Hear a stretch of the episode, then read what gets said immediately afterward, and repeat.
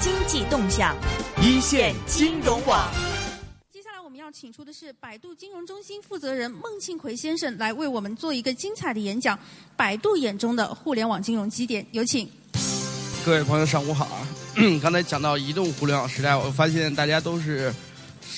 基本上参加论坛，每次都是在低头看手机，说明整个移动互联网都已经深入到人心了。对，以前倒退二十年，可能手机不那么普及的时候，大家 开会很无聊，低头睡觉。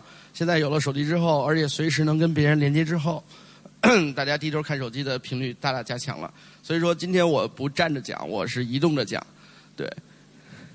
然后非非常高兴，非常高兴，今天能来到香港跟各位交流。刚才。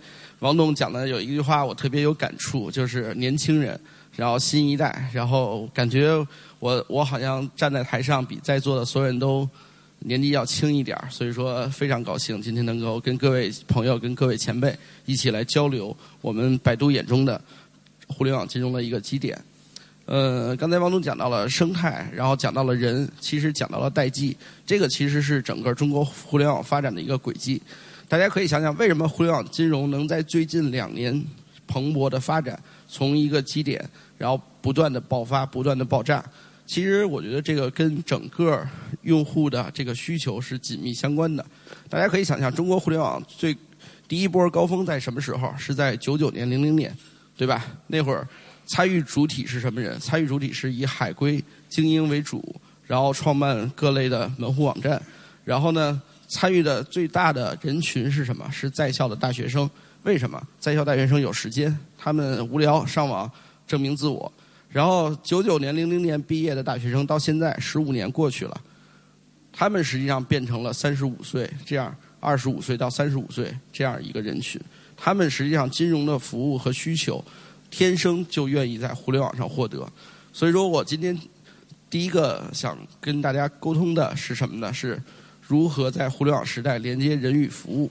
这个其实是特别是在移动互联网时代，大家可以看到了非常明显的一个例子。原来其实，在 PC 端的时候，在 PC 时代，互联网公司更多做的是解决人与外界的某个方面的连接。比如说，百度是做人与信息的连接；然后，比如说我们的友商阿里是做人与商品的连接；比如说腾讯是做人与人的连接。而现在在移动互联网时代，更核心的一点是什么？是人与服务的连接。因为不是人变懒了，是整个这个社会的节奏加快了，是整个中国互联网网民他们的需求发生了一个改变和跃升。所以说，第一点是人与服务的连接，在移动互联网时代非常的重要。大家可以想象，说以前出门打车，对吧？出门打车是什么一个节奏呢？站在路边不论是刮风下雨，都要排队，或者是都要去路边扬手去招车。现在您坐在家里头，就可以把出租车叫到自己的门口。这个是人与服务的一种连接。同样，金融服务作为现代服务业里边重要的一项内容，人与服务的连接可以通过互联网更好的去解决。第一步，互联网公司解决的是什么呢？解决的是这种效率的问题。对吧？大家都知道，说开个现在房租这么贵，然后人力成本也很高，开一个网，就比如传统银行开一个网点它的成本是非常非常高的，人吃马喂各种，做一笔业务可能成本是几块钱，对吧？然后但是互联网公司不一样，互联网公司加一台服务器，它就可以服务几十万、上百万甚至几千万的人口，这个实际上是整个互联网公司对于传统的金融业带来第一个改变，我们降低了。整个社会金融服务的成本，让用户可以更好的享受到服务，这是第一个层次。第二个层次是什么？第二个层次实际上是在传统的金融规律里边，我们不可能去打破传统的金融规律。这就是为什么今天的题目特别好。首先是跨界，互联网公司来了，然后金融机构也在拥抱互联网。然后第二个是融合，融合体现在哪儿？融合体现在它的服务、它的产品。传统的金融服务和产品原来都是什么？都是金字塔结构。说有的这种制造商先想根据规律创造出一个产品来，通过金字塔的这种组织形态去不断的往外推销，去营销出去。而现在互联网是什么？互联网是反过来，用户有什么样的需求，我们给用户提供什么样的产品和服务。这种融合其实是在传统的金融机构它无法没有办法去获知更多用户感受的情况下所能够表达出来的。所以说，互联网公司第二步是帮助金融机构去制造这种产品和服务。第一步是减少成本，第二步是制造这种产品和服务。所以说，在整个的这个融合过程当中，我相信会产生更多更好的这种金融产品服务的这种新的创意、新的 idea、新的这种更好的这种效率。对，这是第二步。第三步是什么？第三步实际上整个的互联网的生态和金融生态一次完全的融合。因为大家知道，在国内可能在香港、在美国、在欧洲这些发达的金融市场里面，很多的基础设施建设已经完善了，对吧？比如说你的整个社会的信用体系，整个社会的这种融资的成本，它是建立在很多基础工具上的。而现在呢，在大陆正好是一个非常蓬勃、非常发展的一个年代。我们整个的基础设施的建设还不够完善，特别是金融服务的基础设施，比如说全社会的这种征信体系、全社会的这种数据的共享、全社会的这种沟通。所以说，我们认为第三个阶段是什么？第三个阶段是金融机构与互联网公司共建这种基础设施的服务，并且在政府在国家的帮助下，我们形成一个完善的金融基础设施的这样一个体系。这是第三步，我相信这个在不远的将来，可能三年或者五年，整个中国的初步的金融服务的基础的设施的体系的构建会逐步的完成。这个是第三步，第四步是什么？第四步实际上是百度一直所信奉的：技术改变互联网，互联网改变世界。技术为什么说可以改变互联网？大家刚才第一个段子，大家可以看到低头玩手机。如果说现在还是黑白屏的手机，如果还是要按键。如果还是一个大九十年代初期的大哥大那种很大的一个方砖，我相信大家其实玩手机的欲望或者动力会非常的下降。但是现在不一样，现在触摸屏、彩屏各种，对吧？这种新的技术的出现会引领整个互联网金融未来的发展。去年有一部非常火的片子，去年年底是叫《星际穿越》。其实《星际穿越》基点黑洞可能很高深的物理学我也讲不清楚，但是我相信大家在座的。大部分人性里边，除了对那个飞船感兴趣之外，最感兴趣的就是那个机器人，对吧？星际穿越里边那个机器人，那个机器人实际上可以满足你人性当中很多的欲望。你可以设定它的幽默感，可以设定它的这种，呃，很多的这种，比如说诚实度啊，很多很多东西。但是这种技术的发展，我相信。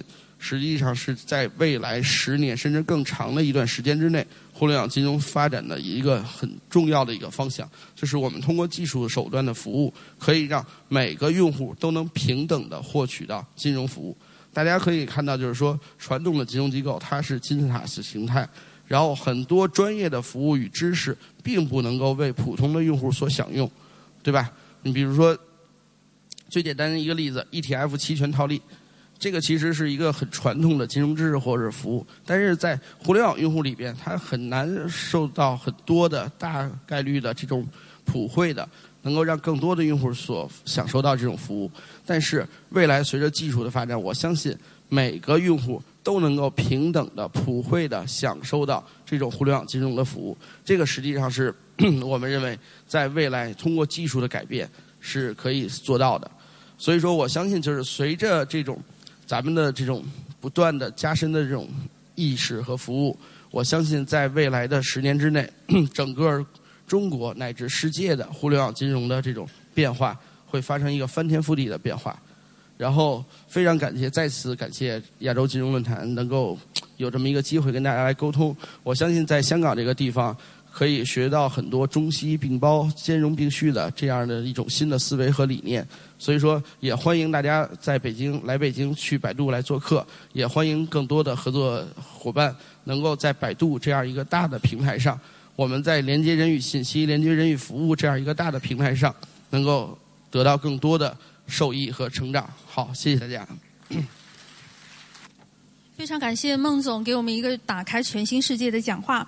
而接下来我们要讨论的一个话题呢，是有关于传统的金融企业和互联网的金融企业究竟在未来会是竞争还是双赢的关系。而我们请出的是中国平安集团平安好房 CEO 张诺先生，有请。各位嘉宾，上午好！非常感谢第一财经主办的这个金融论坛，让我们能在这跟香港的各位财经界的朋友、媒体界的朋友来一起探讨互联网金融。我觉得互联网金融应该是这一年来、去年一直以来，在中国大陆是一个最热门的词儿。基本上，你搞财经的、搞金融的，不讲互联网金融，你在咖啡厅可以听到大家在讲 PPT，在讲 sorry，在讲 P2P，大家都在谈互联网金融，说是一个非常热的。但是为什么会这么热呢？啊，我想跟大家分享一下，我特别欣赏今天的词叫做“跨界与融合”，因为讲到中国平安，大家肯定会讲到说，中国平安是一个保险，是一个很传统的。保险的、银行的、投资的，可是现在你慢慢的在媒体中讲到平安会带了一个平安的陆金所，或者讲到平安的好房、好车，包括平安的万里通，就作为一个那么传统、那么沉甸甸、很传统的一个线下的公司，一个投资金融公司，它慢慢的已经在转变中。所以在平安里面，现在分成两大块，一块是传统金融，就是保险。财险、寿险、养老险、健康险，啊，银行等等等等。然后还有一大块是从三年前的马明哲先生提出来的，就是互联网战略。那么我们基于什么？基于生活、生活云来做互联网战略。这里头包括什么？包括陆金所，大家是已经很熟悉的；包括平安好房、平安好车，还有积分的万里通。还有平安健康，就衣食住行玩平安的彩票，现在还有平安的好戏等等等等，所以我们觉得这是一个跨界，是一个跨界，所以我特别特别欣赏说这个现在是跨界。我觉得讲到互联网金融，我们应该不可否认的，互联网金融它首先还是金融。就像我今天看了一下，我们传统企业来人基本上都系着领带。但是互联网来的人，虽然不系领带，但是他还得穿衣服，一样的道理。不说我互联网经常就可裸奔跑到这个会场来了，我还是需要穿衣服，只是不大一样，思维不大一样。我看周主任啊，我们的秦总啊，都是系领带的，很很标志的一个传统的，是吧？仪仪表堂堂的。我们这几个互联网来的，我们百度的那个孟总，还有我们百亮的张总，基本上都不敢系领带来，因为刚才那个王伟讲的说，互联网追求什么？追求自由。说你看到互联网的人如果系领带，绝对不是互联网的人的 out，那是伪互联网的。OK，所以我们讲，我我时间比较赶，我就简单的，就传统金融它讲究的是什么？讲究的是这些一二三四五六七那么多互联网金融最关键的，讲究的是用户，用户第一。所以我们经常讲说，你跑到银行去，银行的资源很很非常热情的款待你，特别在 VIP，他给一杯咖啡喝，他是因为他赚了你的钱了，你有五百万，有一千万存在他那。但是互联网金融不讲究这，我是叫做什么？先为你服务，后面才想到赚你的钱。说我们经常提的一句话叫做“羊毛出在猪身上”。你在传统的金融一定是羊毛出在羊身上。对，大家在讲说为什么在中国特别互联网金融那么火？特别在中国大陆，为什么在美国互联网金融不是太那么热烈？这是因为在中国里面，传统互联网金融它有个很关键的牌照垄断。你拿到了牌照，坦率讲，为什么中国平安发展那么快？大家知道，平安是一个全牌照的。我们经常在做品宣的时候，经常讲到，我们是一个全牌照的综合金融机构。那么可能招别的银行，它可能只有银行的牌照，它没有白保险的牌照，它没有其他的保那个牌照。所以在中国，坦率讲，现在的传统金融还是有点垄断性。那么互联网追金融追求什么？追求自由化，追求的是。没监管的事，我们可以去试一下。这就是我们在经常讲的一句话。我跟传统金融经常讲的一句话，什么话？说你们银行不想做的，我们来做。比如说五块钱、六块钱、十块钱，银行不愿意，因为成本太太，他们成本太高了。这个五块钱、一百块钱利润太低了。所以传统银行不愿意做的时候，我们互联网金融来做。还有一句话，传统金融不敢做的。有监管的，我们在不踩红线的前提下，我们来试验做。那就是说，传统金融不愿意做的，我们做；传统金融不敢做的，我们在不踩红线的前提下，我们来试一下。这就是我们经常说的传统金融跟互联网金融一个自由化跟一个管制。那么这些大家都知道，我就不详细讲了。一个就是移动支付、P to P 众筹，还有虚拟货币、大数据。我在中国前三面是最好，是应该除了大除了虚拟货币，在中国大陆不好做，就是比特币这个东西还没有还没有办法太流行了。当然，我们有 QQ 币，有什么币？其他这四件基本上在中国都已经在试验在做了。那我比较花点时间讲讲，在房地产里面，我们的互联网金融怎么做？在新房里面，我们叫一保三贷。可能大家知道。在中国，你如果当你一个房地产还没有拿到销售许可证的时候，你是不允许卖楼花的，不允许认筹的。可是我们用什么互联网，我们包了一个叫好房保。就当你这个楼盘可能是明年才开盘，还没拿到许可证的时候，我给它包装成一个产品，你可以先来买楼花，你可以先存二十万进来，三十万进来，我给你什么？我给你百分之十四到百分之五十以上的利息。年化的收益，我把他们先获客收集起来了。那么这一点就避开了什么？因为如果开发商去做这种，它是非法集资；如果开发商去卖楼花是违规的。可是我们用了一个好房保提前获客，然后我们现在目前已经有两万多人在使用好房保了。我们跟中国有个叫金地金地房地产，它是大概在啊今年的三月份开盘，我们在去年的十月份就给他做了一个好房保金地。然后一下子一个周末获的客将近一千个，因为高收益把它获客起来。然后在好房贷，就是说首付贷里面，我们也是用互联网的思维。当你中国的政策是规定房贷一定要交百分之三十的首付款，那怎么办？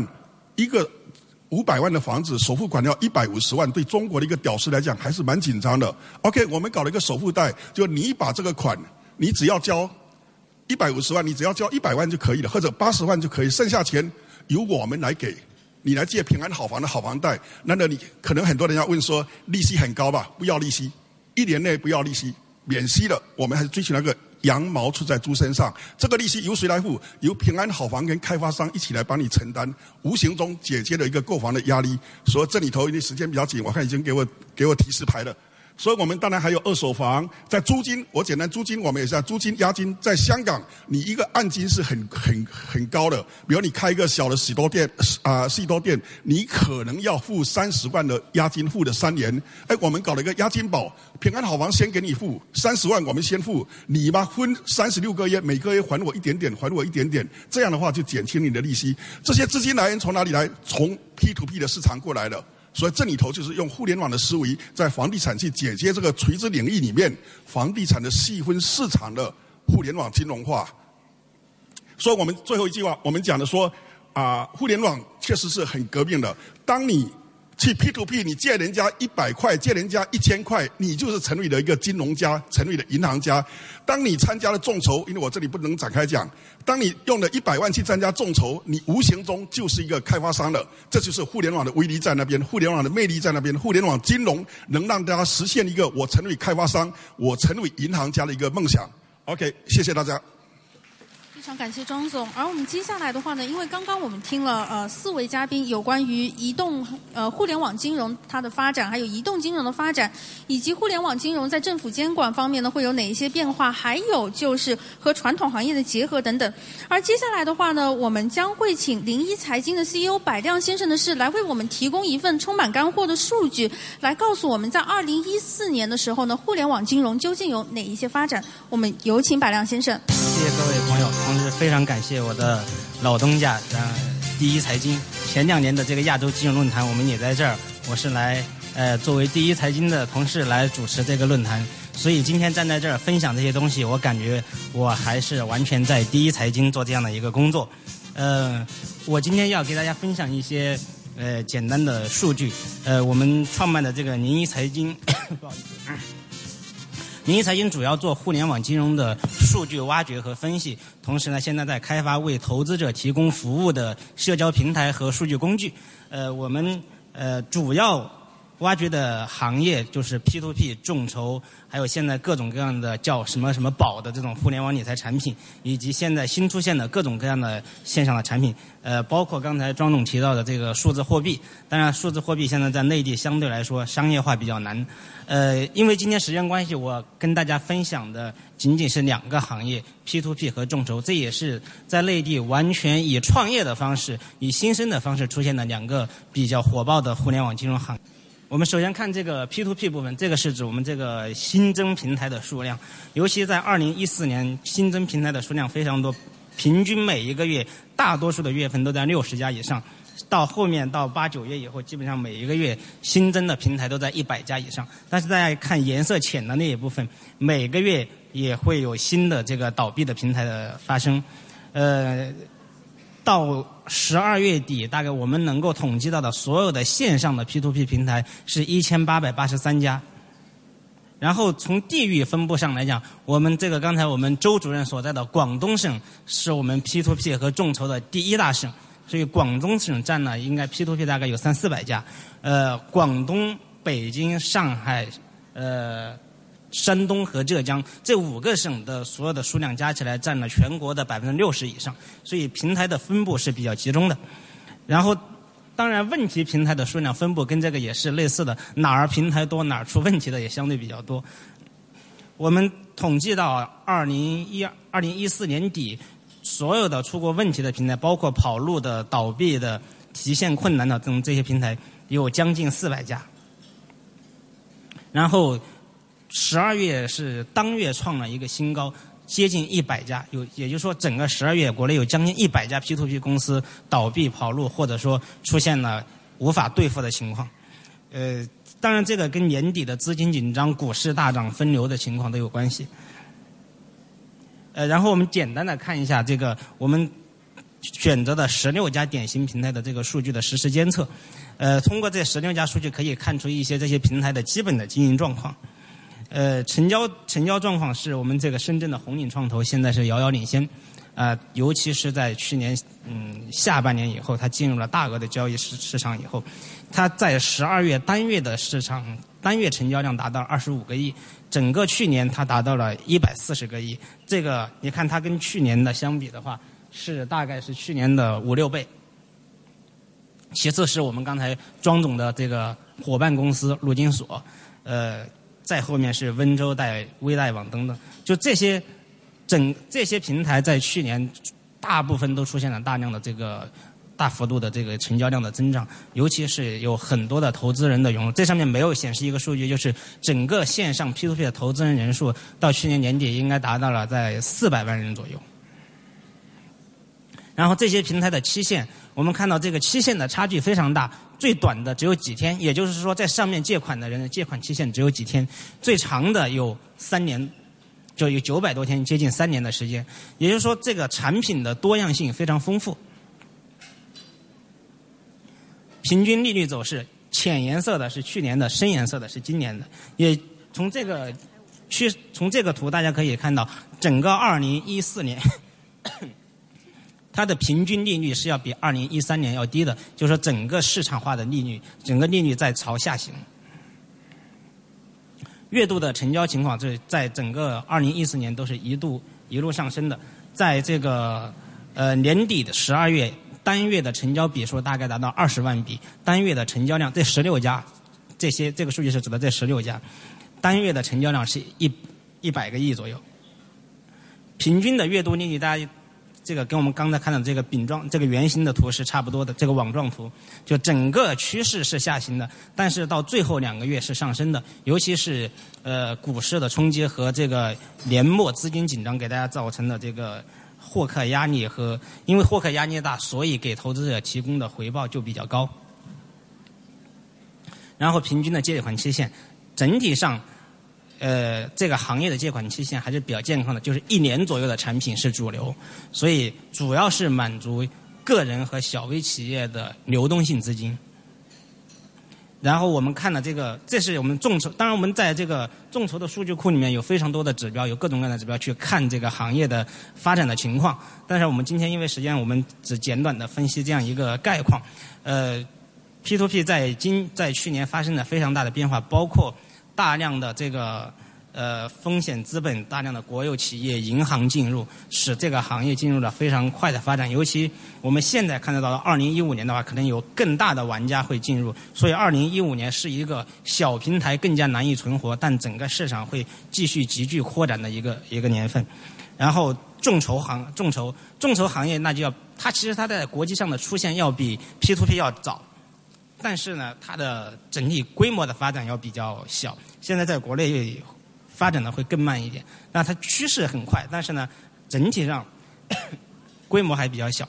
这个是我们平台的数量的走势。整个二零一四年，二零一四年平台增长的高峰期在七月、八月，每个月有十几家，然后后面基本上每个月增加的在个位数。呃，十二月的时候只有几家的增长，但是呢，整个这个。呃，整个余额大概是一百一百二十八家左右啊。平台的地域分布跟 P2P 差不多，北京、广东、上海、浙江、江苏这些地方是最多的。平台的类型，我们把 P2 我们把众筹分为四种类型，分别是商品类的众筹，你的回报是商品；股权类众筹，你得到回报是股权；然后混合众筹就是什么样的产品它都做；还有公益众众筹以呃以做公益产品为主。整体上还是以商品众筹为主，这个是一个项目数量的走势，就是上线的项目和成成功的项目，大家看到这个成功的比率大概在百分之六十左右，但是从成功的金额来看，一般来说最后募集到的资金都要比他预期募集的资金要大得多，所以大家看到这个成功募集的资金到十二月比他预期的资金大概是它的两倍左右。金额分布现在从这张图大家看见，国内的 P 嗯众筹市场还是属于少数玩家占大部分的市场份额，呃，主要以京东众筹网和淘宝众筹占据了绝大部分的市场份额。支持人数在十一月达到了比较高的顶峰，主要是当时呃上了几个房地产众筹项目，吸引了大量的人群参与。然后股权众筹平台这。呃，在所有的众筹平台，股权众筹是相对比较特殊的。现在证监会也在出台一些管理办法来管理这个。这个呢，到月底到年底的时候，大概是三十一家。这三十一家呢，我们看到可获得的、可公开获得的成交项目的数据是两百六十一个，成交的金额是接近接近六个亿，五点八四亿元。然后，呃，当然还有一些平台没有公布数据，这些我们预估起来大概在十五个亿左右。所以它只相当于一个中小型。股权基金的这个投资项目，呃，一年的投资的金额，所以整体上这个市场还比较小，呃，所以我整体上我关于数据我就分享，宁一财经呢是整个在互联网金融里面都做了比较多的研究和数据分析，欢迎大家来长期关注我们，我们互相进行交流。好，谢谢大家。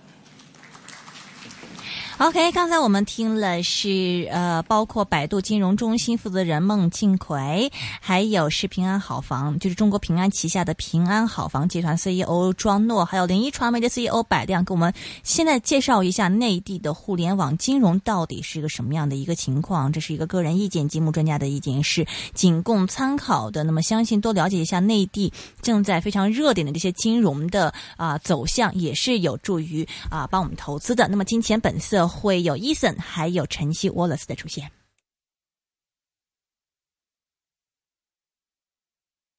我是一个探险家，在这几十年的冒险生涯中，我总是流星大步，谁也拦不住。就算是饿虎拦路，也绝不后退一步。不过遇上升降机超载，警钟响起，我会毫不犹豫后退一步，退出升降机。要满呐，等下一步，别让升降机超载。